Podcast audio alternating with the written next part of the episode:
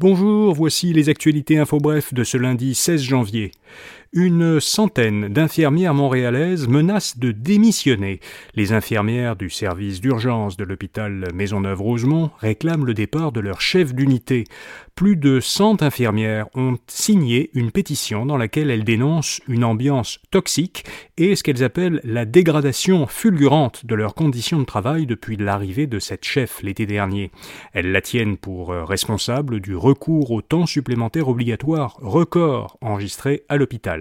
Ces infirmières prévoient de remettre leur démission si aucune action n'est prise d'ici mercredi pour faire partir leur chef. Les recherches se poursuivent pour retrouver trois personnes portées disparues après l'explosion qui a provoqué jeudi un important incendie dans un dépôt de propane à Saint-Roch de l'Achigan dans la Naudière. La Sûreté du Québec a demandé l'autorisation judiciaire d'ouvrir une enquête pour négligence criminelle. Selon Radio-Canada, la SQ soupçonne de possibles omissions dans l'exécution des travaux réalisés avant l'explosion. En Chine, le gouvernement a annoncé que près de 60 000 personnes sont mortes dans un hôpital à cause de ou en lien avec la Covid entre le 8 décembre et le 12 janvier, soit depuis la fin des mesures sanitaires strictes qui étaient imposées dans le pays depuis le début de la pandémie.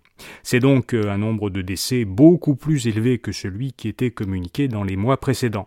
Le bilan publié samedi précise qu'un peu moins de 10% de ces 60 000 victimes sont mortes d'une insuffisance respiratoire due, à la Covid, alors que plus de 90% avaient une ou d'autres maladies qui, associées à la Covid, ont causé leur décès.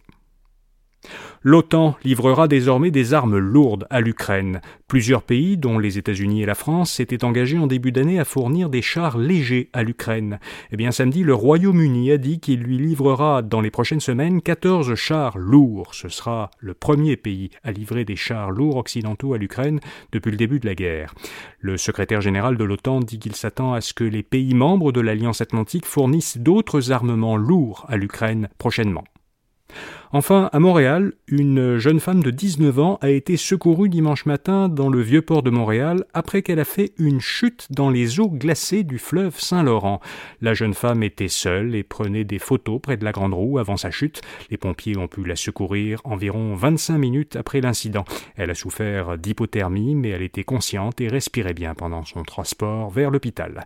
Voilà, vous savez l'essentiel. Rendez-vous demain matin pour d'autres actualités info bref. Bonne journée.